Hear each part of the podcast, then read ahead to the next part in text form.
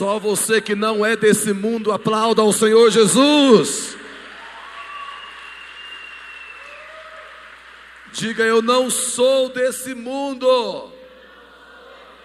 Eu estou de passagem. Como diz o ET, terra. Não, terra não. Casa.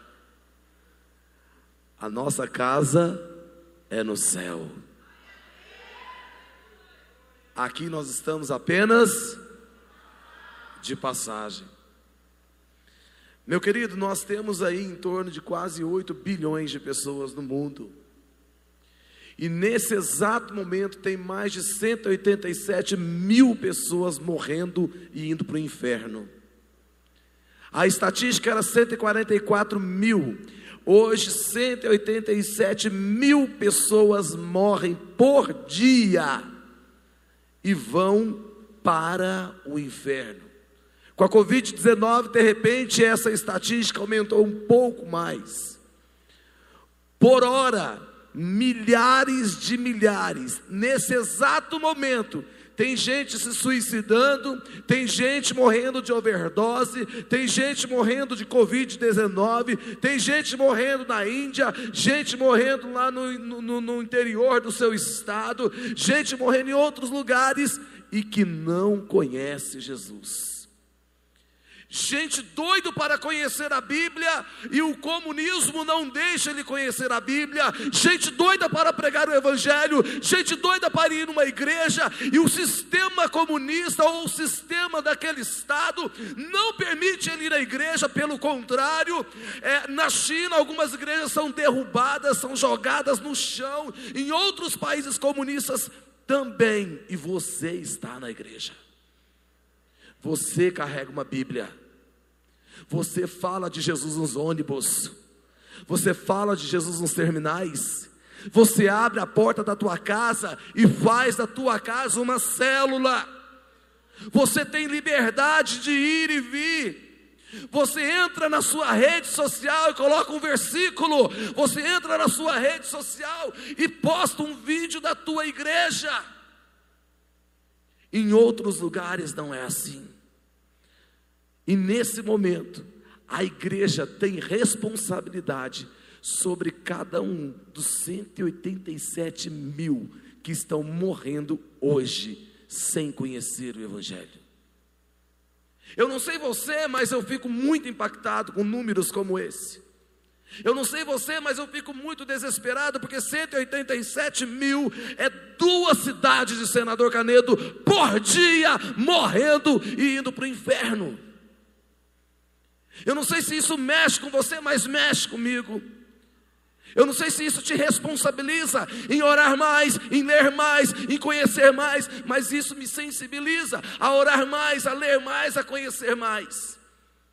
Eu não sei se você é daqueles que estão tão preocupados com o que você vai comer amanhã, o que você vai vestir depois da manhã, que carro você vai comprar, para onde que você vai viajar, aonde você vai morar, quem é que vai te sustentar quando você casar. De repente, essas são as suas preocupações, enquanto tem gente morrendo e indo para o inferno. O inferno é eterno. A nossa vida não é eterna aqui nessa terra, ela é passageira, ela é apenas o, início do pavio, mas o inferno é eterno. Fale para a pessoa que você lá fala, meu querido, o negócio está feio. Você está preocupado com Covid? Tem muito mais gente indo para o inferno do que o número de Covid mundial.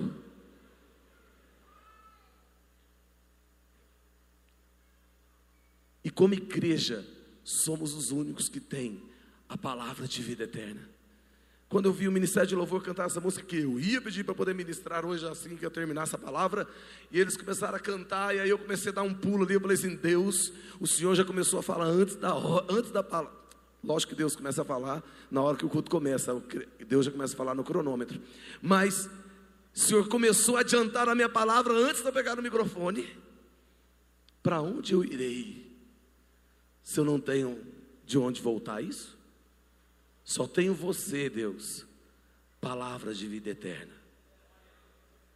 Fale para a pessoa que está ao seu lado: para onde você vai, irmão? Não tem para onde você ir. Você só tem um, um destino: é o céu. É o céu. Hoje eu não vim pregar. Hoje eu vim entregar um recado de Deus. O que, que foi, pastor? Ontem eu tive uma experiência muito forte com Deus. E eu tenho que compartilhar com você. E eu sei que muitas pessoas aqui, ministerialmente, espiritualmente, vão ser sacudidas pelo que Deus falou comigo ontem. Então eu não vim pregar. Eu vim te entregar aquilo que Deus mandou te entregar. Evangelho de Mateus, capítulo 4, versículo 18, eu vou ler na versão Ara. Eu quero ser breve, porque eu estou doido para orar. Se eu der conta de ser breve, vamos lá. Caminhando, 4,18. Caminhando junto ao mar da Galileia, viu dois irmãos, Simão, chamado Pedro, e André, que lançavam as redes ao mar. Diga comigo, que lançavam as redes ao mar. Só a galeria que lançavam as redes ao mar. Só a nave que lançavam as redes ao mar. Quem aqui está cheio de Deus, diga que lançavam as redes ao mar. Que lançavam as redes ao mar porque eles eram pescadores. E disse-lhe: Quem disse? Jesus. Disse-lhe: Vinde após mim, e eu vos farei pescadores de homens. Então eles deixaram imediatamente as redes. Diga comigo, eles deixaram imediatamente as redes. Eles deixaram imediatamente as redes. E depois o seguiram.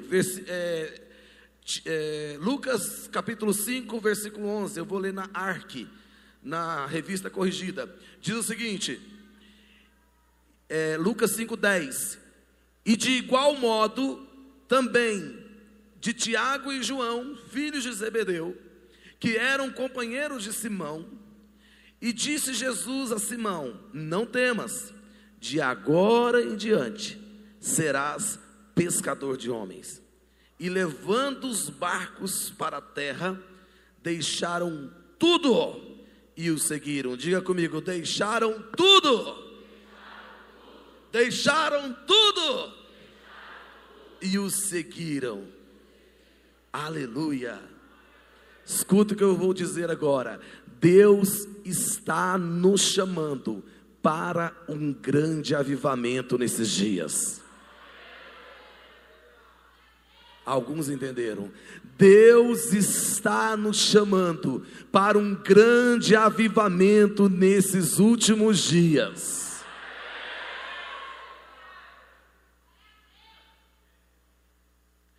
Deus nos chama como igreja, Deus nos chama como pessoa, Deus nos chama como ministério, Deus nos chama como pais de família, Deus nos chama como filhos para um grande avivamento nesses últimos dias.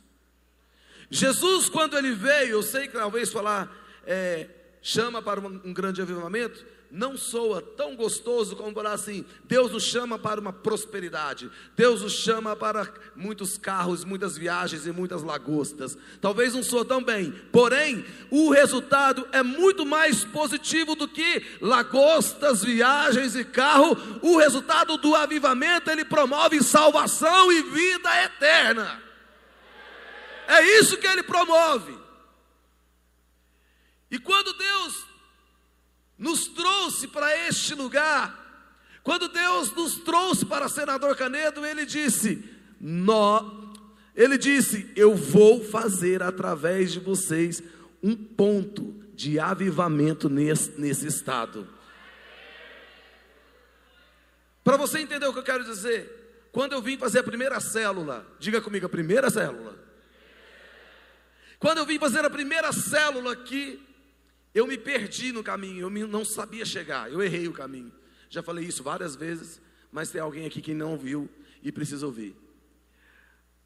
Eu me perdi no caminho. Eu não soube chegar, não soube chegar de Goiânia aqui. E como eu não sabia que aqui era senador Canedo, mas que senador Canedo também é lá no centro, eu não tinha ainda esse, esse entendimento, essa visão geográfica da cidade. Que Vila Galvão é senador Canedo, mas que também está está distante do centro lá do senador Canedo. E quando você fala para pessoas que não conhecem o senador Canedo, eles já apontam lá para o centro. Para você vir para cá, você tem que falar assim: eu quero ir lá no Oliveira. Você falar que você quer ir no Canedo, eles acham que você quer ir lá para o centro. Não é assim? Só que eu não sabia disso. Eu não sabia. Então eu me perdi no caminho, aí eu fui perguntando para esse moço, qual rumo que fica senador Canedo? Não, você pega a Anguera e vai embora. Você pega a Anguera e vai embora. Eu fui chegando lá na Vila Galvão já, não sabia nem onde que eu estava. Perguntei duas senhoras que estavam caminhando, onde que fica senador Canedo? Ela falou, não, você segue reto aí. E nunca chegava senador Canedo. Eu falei, não, esse negócio está errado. Eu estava já em senador Canedo, né? Estava no terreno, estava no município. Só que eu não sabia, não, esse negócio está errado. Cadê as rotatórias? Eu não estou vendo as rotatórias. Eu lembro que quando me, me levaram aqui, eu passei por um punhado de rotatória, eu não vi nenhuma rotatória, nem um punhado de árvore no meio. Está errado. Estão me ensinando errado. O que, que eu fiz? Vou dar meia volta e vou voltar lá no viaduto de novo e vou, vou, vou descobrir o, o caminho. E isso a hora passando. E eu precisava chegar, porque a célula tinha horário para começar. E aí eu peguei, dei meia volta com o carro, ainda não era duplicado, bonito daquele jeito não. Aí eu dei meia volta no, com, o carro. Quando eu dei meia volta para voltar, Deus falou assim: dirija com a mão direita e vá com a mão esquerda para o lado de fora. Ore pela salvação dessa cidade, porque eu vou entregar essa cidade nas suas mãos. Não sabia nem onde eu estava, mas eu fiz o que Deus mandou eu fazer. Coloquei a mão para fora e fui orando. Orei pelo Valéria Pirilo, orei pelo, pelo Vila Galvão, passei direto, fui parar onde, pastor? Na Agetop. Como? Não sei. Eu me perdi. Aí eu achei, tô na Agetop. Sei onde eu tô agora. Dei a meia volta, fui lá no viaduto do Palmito de novo e comecei a fazer e parei. Falei, Espírito Santo, aonde que é que eu vou agora? Aí algo queimou no meu coração, atravessa agora e vai reto segue as árvores, segui as árvores. Aí achei a primeira rotatória, fiquei feliz. Agora eu tô, agora eu estou no caminho. Mais uma vez, coloca sua mão para fora. Eu olhei pela Vila Concórdia, achando que eu estava em Senador Canedo. Olhei pela Vida Pedroso. Todo mundo recebeu oração ali. Por isso que aquela região também é responsabilidade nossa. Amém? Aí eu orei, orei, orei até chegar aqui. Deus nos deu essa palavra. Aqui a estatística dos 187 mil tem que cair. Obrigado, Maria. Aqui, a estatística dos 187 mil que morre por dia sem conhecer Jesus, aqui nessa cidade tem que cair. Porque você veio para uma igreja onde o evangelismo tem que estar na veia. Isso que José Aurion disse, ministrando e pregando para aqueles ateus falando de Jesus, declarando que eles são da terra, mas o nosso Deus é do céu e é para lá que eu vou. É responsabilidade da igreja de anunciar. Amém? Os dois textos que eu li fala de quando Jesus chamou alguns dos seus discípulos para segui-lo. Sabe o que eu acho mais interessante nesse texto? Diga comigo, o que o senhor acha mais interessante? A primeira coisa, Jesus nunca chamou quem estava jogando Free Fire. Jesus nunca chamou quem estava o dia inteiro na internet flertando com outro, com outra. Jesus nunca chamou quem estava jogando aqueles outros jogos que eu já até esqueci o nome porque não compensa. Jesus nunca chamou quem estava assistindo Big Brother Brasil. Jesus nunca chamou quem estava assistindo Rede Globo de televisão. Jesus nunca chamou. Jesus nunca chamou quem estava aí é, preocupado demais com outras coisas. Jesus chamou quem estava ocupado, quem estava pescando, quem estava fazendo alguma coisa. Quem é ocupado é esse o alvo de Jesus. Você tem muita coisa que fazer, você tem uma família para sustentar, você tem trabalho, você tem uma empresa, é você que é o alvo de Jesus. O desocupado não serve. Desocupado no reino de Deus não serve. Por quê, pastor? Porque só o culpado valoriza tempo. Só o culpado sabe que não pode ter preguiça. Só o culpado sabe que deve se submeter. Só o culpado sabe que tem que se envolver com aquilo que realmente ocupa. Jesus chamou gente ocupada. Foi lá no trabalho dele e falou: está pescando aí? Larga essas redes, que eu vou fazer de você agora pescador de homens, e eu preciso de você que está pescando, porque você sabe o valor de um peixe, você sabe o valor de um dia de trabalho, você sabe o valor. Precisa. Precisamos baixar a estatística, sim, mas só pode baixar a estatística com gente ocupada, meu querido. Sabe por que algumas pessoas gostam de cuidar da vida dos outros desocupado?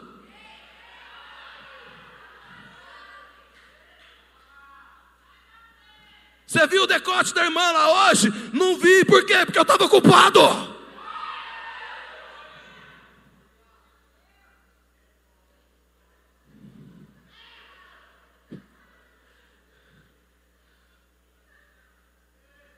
Você viu que sai a, a, foto da fulana lá no Facebook? Não, não vi, por quê? Eu estava ocupado lendo a Bíblia, orando, falando com Deus.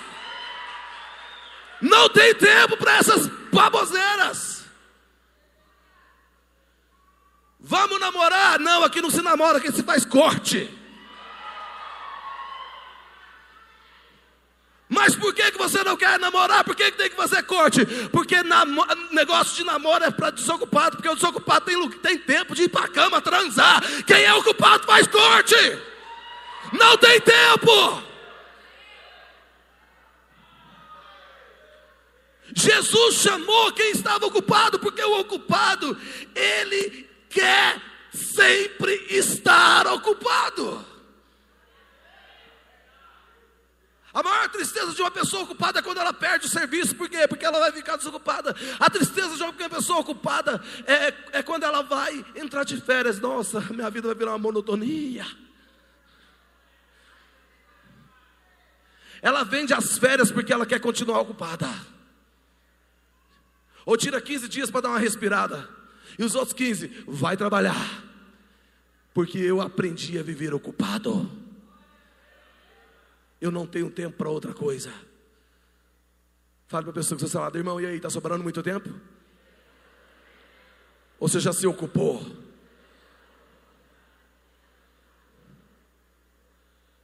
Como que nós vamos mudar a cidade de Senador Canedo com gente desocupada? Não tem jeito.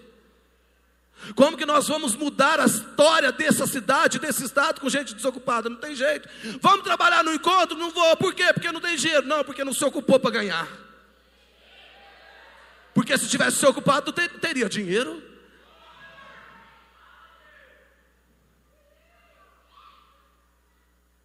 Jesus só chama pessoas ocupadas. Sabe quem gosta de vir para o culto? Quem chega na quarta-feira cansado. Está cansado, suado, não deu tempo nem de tomar banho. Eu vou para o culto porque eu sou ocupado. Sabe quem não gosta de vir no culto da quarta-feira? O dia inteiro coçando o saco assistindo televisão. Ah, eu vou ficar aqui esse culto, porque eu, esse, hoje eu não vou no culto, porque vai passar uma série tão top, vai ser inauguração da série. Sabe até a série que vai passar, por quê? Desocupado demais, tem tempo demais para televisão. Irmão, tenho duas televisões na minha casa. Uma é no meu quarto, fica na minha frente, quase eu não ligo aquela dita cuja. Eu não sei nem porque eu inventei de colocar televisão lá no meu quarto. Primeiro que quarto de casal é para namorar.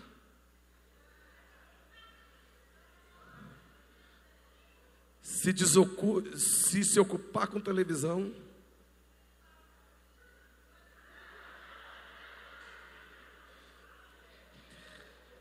Eu não ouvi, não, mas deixa para lá. Só pelas manifestações, eu prefiro nem saber. Outro ponto interessante de Jesus, além dele ter chamado os, os ocupados, ele chamou também improváveis. Não, não, não, não, você não entendeu. Jesus chamou os improváveis. Jesus não fez aliança com Anás, com Caifás, com os religiosos da época. Jesus foi lá na beira do rio e chamou aqueles que ninguém via e falou: Eu vou fazer de você pescadores de homens, porque vocês são improváveis. Ninguém dá nada por você, mas Jesus dá. Ninguém te vê, mas Jesus está te vendo. Você pregou no ônibus e não filmou e ninguém viu, não tem problema, Jesus viu. Você é improvável, você está na lista daqueles que são convocados para o exército, daquele, daquele time que não perde. Fale para a pessoa que fala, os improváveis são alvos de Jesus. Por que, pastor? Porque é improvável, ele é dependente, ele é tão improvável, ele é tão improvável que ele não depende dele, ele fica dependendo de alguém, e esse alguém é Deus. Ele começa a falar: Deus, eu não sei falar, mas o Senhor vai me capacitar, eu não sei pregar, mas o Senhor vai me dar sabedoria. Esses são improváveis, é esses que Deus usa. São esses que Deus usa.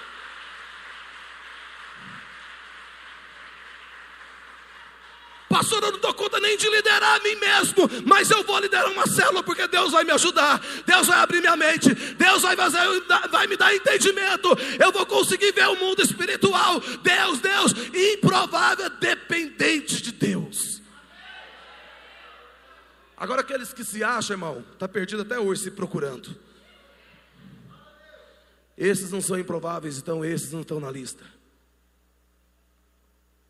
Eu estou na frente de um bando de improvável. Será que alguma coisa boa poderia sair do Oliveira?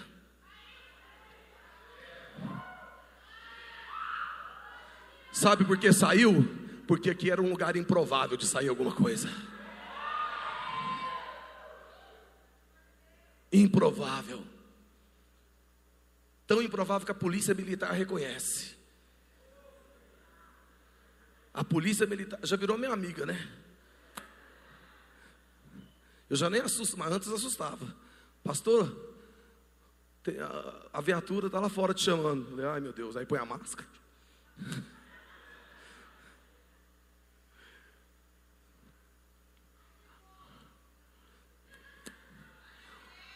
O soldado Rodrigues. Anota esse nome no seu caderninho de oração. Quem é improvável tem caderninho de oração ele vai no encontro de novembro. O sargento e o soldado vão vir na Camila Barros. Coincidiu a folga deles. Eu falei assim: eu vou dar para vocês os ingressos.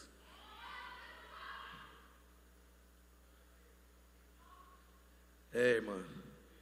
Os improváveis, eles são moldáveis. Você fala para ele: olha, não vai por esse caminho, ele não vai, porque ele sabe que ele é tão improvável, tão improvável, que ele recebe a direção. Fala: eu não vou por aqui, porque Deus está mandando eu por aqui, então eu vou seguir aquele que Deus está mandando. O meu líder me orientou, o meu pastor me deu essa orientação, então eu vou seguir essa orientação, porque eu por mim mesmo sou improvável. Os improváveis, eles são submissos, os improváveis, eles são dedicados. Eles não fazem uma célula de qualquer maneira, ele ora pelo seu discípulo, ele prega para o discípulo, ele liga para o discípulo, ele leva o discípulo ao encontro, ele preocupa com a vida do discípulo, porque ele é tão improvável, tão improvável, que ele é um excelente líder. Os improváveis são simples de coração. Fale para a pessoa que você fala, irmão, não se acha não, senão você vai sair da lista dos improváveis.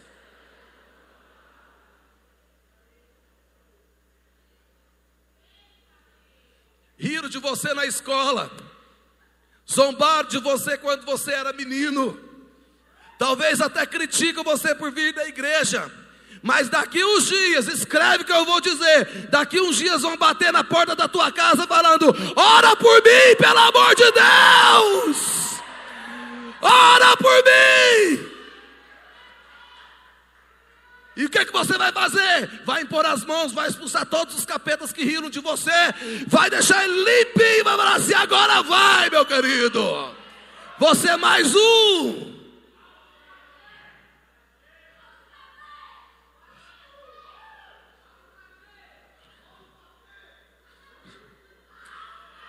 Davi Livingstone. Quem é David Livingstone? Livingstone. David Livingstone. Vixe, não sei falar o segundo nome. O irmão David, o Davizinho, Livingstone, Livingstone, Livingstone, Livingstone, pronto, saiu. Esse irmão mesmo, quem que ele é, pastor? Esse foi o primeiro missionário que pisou na África, um improvável ele abriu as portas do Evangelho para a África. Ele olhou para a África e disse: Eu vou para esse país e vou ganhar a África para Jesus.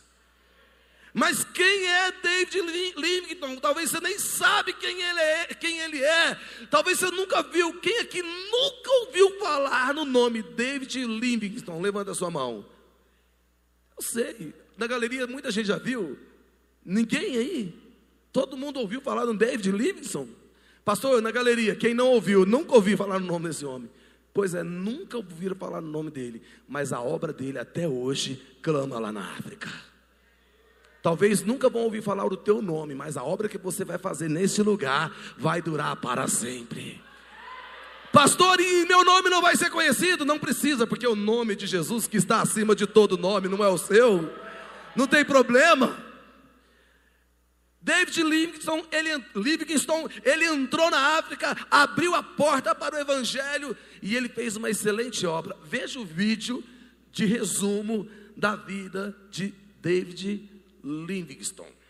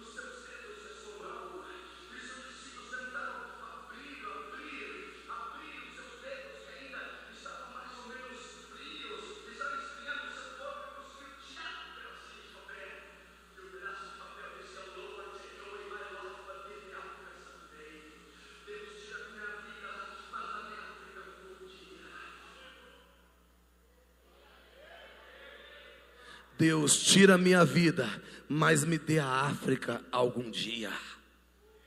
Leva a minha vida, mas não leva, não deixe que a África fique perdida. Me dê a África algum dia. Este homem, ele fez o que os discípulos fizeram.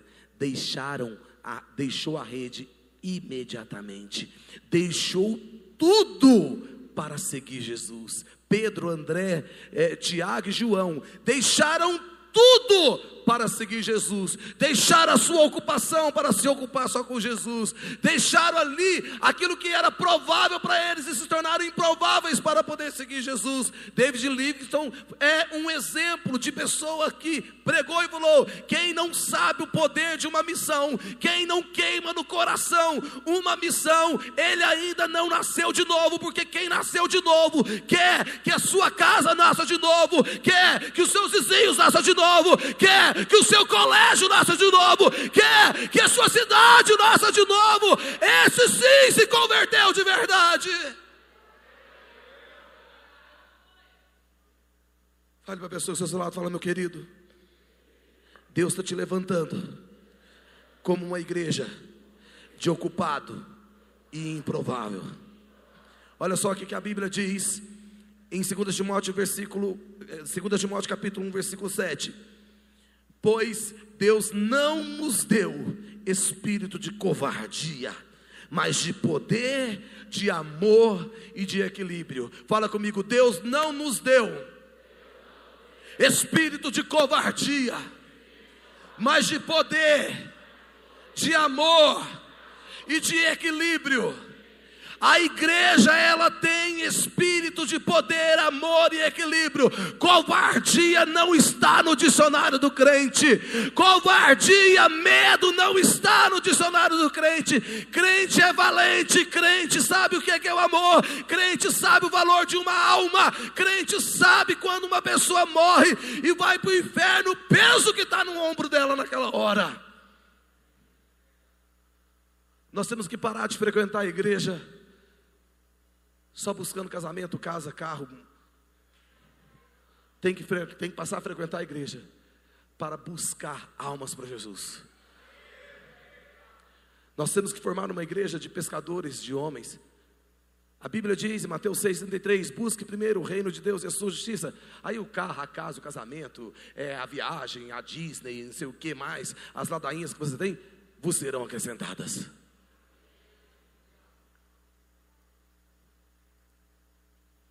Ocupado ocupa com as coisas do alto.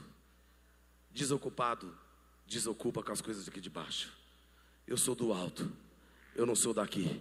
Eu estou aqui, mas eu vou para lá. E enquanto eu estiver aqui, eu vou fazer de tudo para arrastar um bonde para lá. Eu quero chegar lá e falar assim: Senhor, eis aqui as minhas mãos. E esse bonde aqui também. Fale para a pessoa que seu lado, fala, meu irmão, em nome de Jesus, você está numa igreja que foi levantada para fazer o que outros não fizeram. Como assim, pastor? Quando eu estava em 2003 em Araguaína, fugindo, igual Jacó, estava fugindo. Você fez alguma coisa errada, pastor? Eu não sabia dessa parte da sua vida. Não, não fiz nada de errado. Eu estava querendo fugir do ministério. Estava querendo fugir do ministério, fugindo do ministério. Aí eu lá, no meio do mato, no meio do nada. Quem me aparece lá no meio do mato, no meio do nada? Uma missionária. Sabe aquelas do coque? Eu tenho por mim que aquelas missionárias do coque, elas têm aquele coque, porque é onde que deposita óleo de unção. Para mim, o coque é um, um, depósito de óleo de unção. Eu estava vendo a menina aqui da Brenda, como é que ela chama? Aloá, né? Eloá? Eloá, Aloá, coisa assim. Eloá, é. Estava aqui, de vestidinho, com cintinho e com coquinha. Eu falei, não, é do ciclo de oração. Tanto é que ela está no lugar bem certo, na frente do altar. De mãozinha estendida. Aí chega essa missionária, do nada. Quem é essa missionária? Sei lá. Sei que era uma missionária crente daquela que fala: para ter vitória você tem que descer na olaria de Deus. Para ter vitória você tem que descer na olaria de Deus. Desce com um vaso velho quebrado, sobe com um vaso novo renovado. Desce com um vaso velho quebrado, sobe. É, o pastor tem uma veia pentecostal. É difícil de pegar, mas tem. Aí ela falou: Ei, pastor! Eu falei: Quem falou para essa velha que eu sou pastor? Espírito Santo fofogueiro. Ei, pastor! Entra na roda! Falei: Pronto. Eu estou fugindo, quer me colocar na roda. Aí ela falou: Quer vitória, pai? Aí a gente obedece, né? Porque missionária do coque, não vai obedecer para você ver, não. Não obedece para você ver, não que acontece? Essa mesma missionária, só abrir um parênteses aqui, ela foi pregar uma vez na igreja que a gente, que a gente dirigia. Aí ela falou assim: Ei, irmão, nesse tom que eu estou falando aqui, esse tomzinho aqui. Ei, irmão, você aí do fundo, quer entregar a tua vida para Jesus? Vem aqui na frente agora. Aí ele fez assim, ó. Eu entrego, aí olha o que ela falou. Eu entrego a tua vida na mão do diabo. Desobedece essas mulheres do coque. Desobedece, assim. Porque eu nunca vi negar Jesus assim na frente dos outros, não. Aqui na minha frente você não nega, não. Você está entregue na mão de Satanás. Falei, meu Deus, o cara era visitante. Esse aí não vem mais nunca na igreja. Mas é delas. Aí ela vem aqui, pastor, no meio da roda. Aí eu fui. Tem que obedecer, né? Eu fui. Aí ela olhou para mim. Tu está querendo vitória, né, pastor? Você veio aqui achando que Deus não está te vendo? Desce hoje como um vaso quebrado, mas Deus vai te levantar. Te preocupa não que Deus vai te levantar. Eu estou vendo Deus. Te... Por isso que eu falei que você está numa igreja que vai fazer coisas que outras pessoas ainda não fizeram, por causa dessa palavra dessa missionária. Aí ela diz assim: Você vai voltar, é para voltar. Olha só, é, essas mulheres, elas não têm educação, sabe? Ela já chega mandando. Pá, pá, pá. Ela olha para mim e falou assim: é para você voltar da onde você veio. E lá eu voltei um, um, caminho branco. Eu vejo um caminho branco, branco, que ninguém pisou, não tem nenhuma pegada. Você vai fazer coisas que ninguém fez.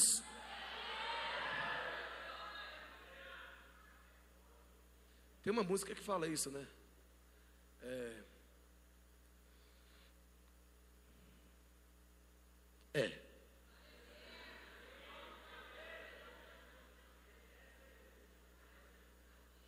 Gente, é a, a Vivas, né? É a Vivas, né? Mas qual a parte? É, vem fazer. Quando eu ouço isso, eu só lembro da mulher do coque.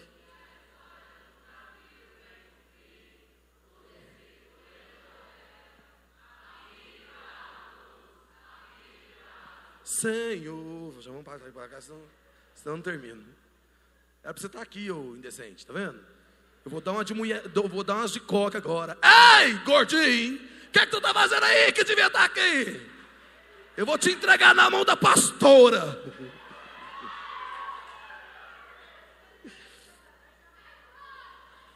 Então nós somos levantados como igreja para fazer coisas que ninguém fez. Então, querido, se Deus mandar você fazer uma coisa que é muito doida, muito doida, muito doida, me procura, que eu muito me interesso pela essa coisa que Deus mandou você fazer. Agora, antes de eu falar daquilo que Deus falou comigo ontem, veja esse vídeo. Pode pôr.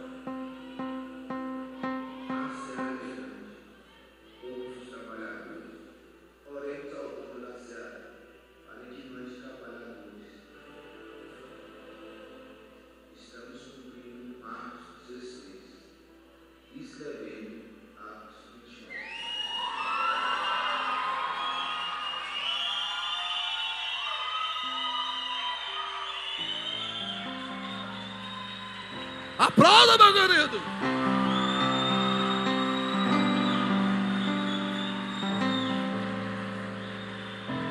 Pastor, o senhor pediu para o pessoal fazer esse vídeo para apresentar? Não, não pedi. Hoje o Ezequiel me resolve mandar esse vídeo e falar assim: Pastor, tem como passar esse vídeo na igreja? Eu falei: Lógico, meu querido. É o que eu vou pregar. Que Deus tá, quer falar hoje com a igreja. Ontem, quando eu me levantei, eu fui trabalhar. Eu trabalho em casa, fazendo projeto. Eu estava fazendo um projeto. E aí o Deus começou a falar comigo e eu parei de fazer o projeto. E Deus falou: apresenta um jejum. Jejum até seis horas da tarde, vai orar. E quando for cinco horas, entra para o quarto, fecha a porta e ora até seis horas que eu quero falar com você. E assim eu passei o dia todo orando. Toda hora eu me lembrava, ia eu orar, dobrava o joelho, falava um pouquinho, fazia uma coisa, falava com Deus outro pouquinho, fazia outra coisa. Quando deu cinco horas, eu estava esperando o pessoal da net chegar para poder fazer manutenção na nossa internet. E ele pega e passa uma mensagem dizendo para mim: Olha, eu vou chegar às cinco horas. Aí eu falei para a Patrícia: falei, Meu bem, a hora que o pessoal chegar, você acompanha eles, porque eu não posso. Eu vou entrar para o quarto agora. E eu só vou sair seis horas. E eu te, e vou entregar meu jejum. Depois eu vou comer. Então, não vou ter condições. Só que eu não sabia o que, é que Deus queria comigo. E eu fiz três propósitos de oração. O primeiro propósito foi pela minha saúde, saúde da minha esposa.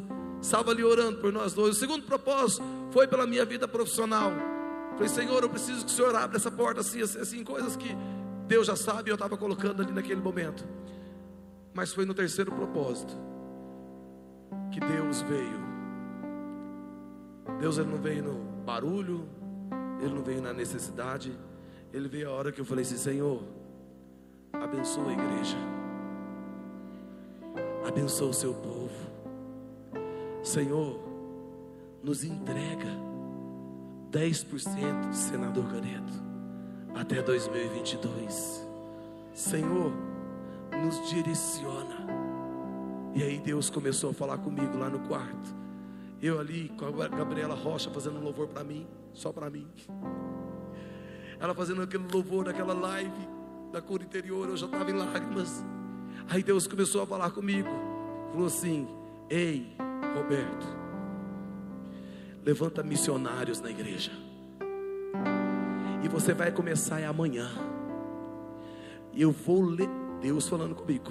Eu vou levantar amanhã no culto 50 missionários.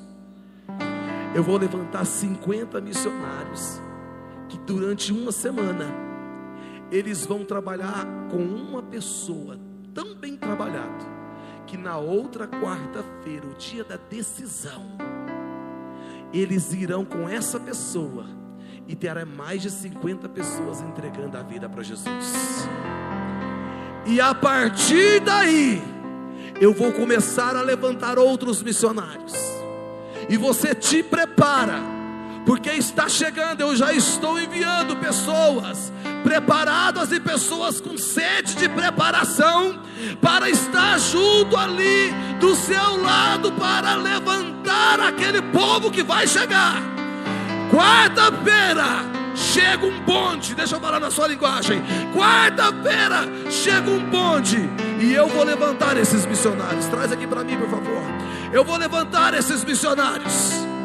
Eu vou levantar esses missionários e eu mesmo, você não precisa se preocupar com nenhum. Somente eu. Aqui, por favor. Somente eu. Aliás, me dê todos. Todos. Obrigado pela atitude de vocês, mas não aqui. Todos. Somente eu. Não se preocupe. Quando essa irmã deu o testemunho dela, Deus falou comigo aqui na cadeira de novo. Falou assim: Você viu o que eu disse? Que sou eu? Ela liberou uma palavra. Não sei se você prestou atenção, mas eu prestei muita atenção. Ela liberou uma palavra e disse assim: ó, Eu e a minha casa servimos ao Senhor. Aí ela falou: Tá aí, ó, os missionários que eu disse. E você vai pegar esses missionários vai montar um grupo de oração com eles e vai orar durante toda essa semana. Vai ser semana de oração e intercessão quebra de maldição. E na segunda-feira, Roberto, olha o que Deus falando comigo, eu chorando, chorando. E Deus falando, e na segunda-feira, vai para a igreja com esses 50 missionários, dobra o joelho das nove e meia às onze horas da noite, que eu vou falar com cada um deles, eu vou encher cada um deles, e eu vou dar a autoridade que eles não sabem que tem, e eu vou entregar a cada um deles. Isso será na segunda-feira e na quarta-feira espera a colheita. Na quarta-feira, dia 7 de outubro, dia da decisão. Acho que já até fizeram a arte para mim. Dia da decisão, dia 7 de outubro.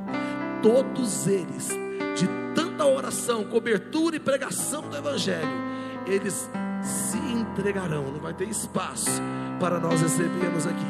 E vai ser apenas o início do pavio, porque virá multidões, multidões. E para fechar, ele falou assim: lembra do sonho que eu te dei. Deixa eu te contar o sonho que Deus me lembrou na hora. Nós ainda, nós ainda estávamos na Oliveira Kids, no prédio da Oliveira Kids. No sonho, eu estava sozinho dentro da igreja, sem ninguém, o culto ainda ia começar e não chegava ninguém. E eu preocupado, cadê o povo? Cadê o povo? Aquela preocupação de pastor, né? Cadê o povo? Cadê o povo? Cadê o povo? E aí eu peguei e saí pela porta de vidro lá da Oliveira Kids.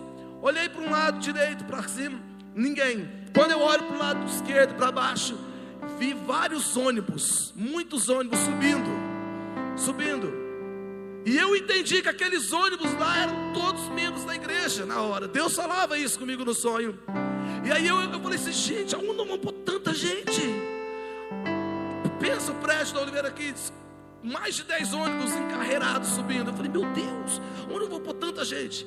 Aí eu fiquei preocupado, eu vou entrar e vou dar um jeito de organizar as cadeiras e tal. Quando eu entrei, não era daquele tamanho. Quando eu entrei, era muito grande, tinha muitas cadeiras, muito grande. Aí Deus falou comigo ontem no meu quarto de guerra, porque eu estava num quarto de guerra. Ontem no meu quarto de guerra, Deus falou comigo: lembra do sonho? Pois é, não se cumpriu ainda, mas quarta-feira que vem, dia 7 de outubro, vai começar a cumprir. Está vindo o avivamento aí! Está vindo o avivamento aí!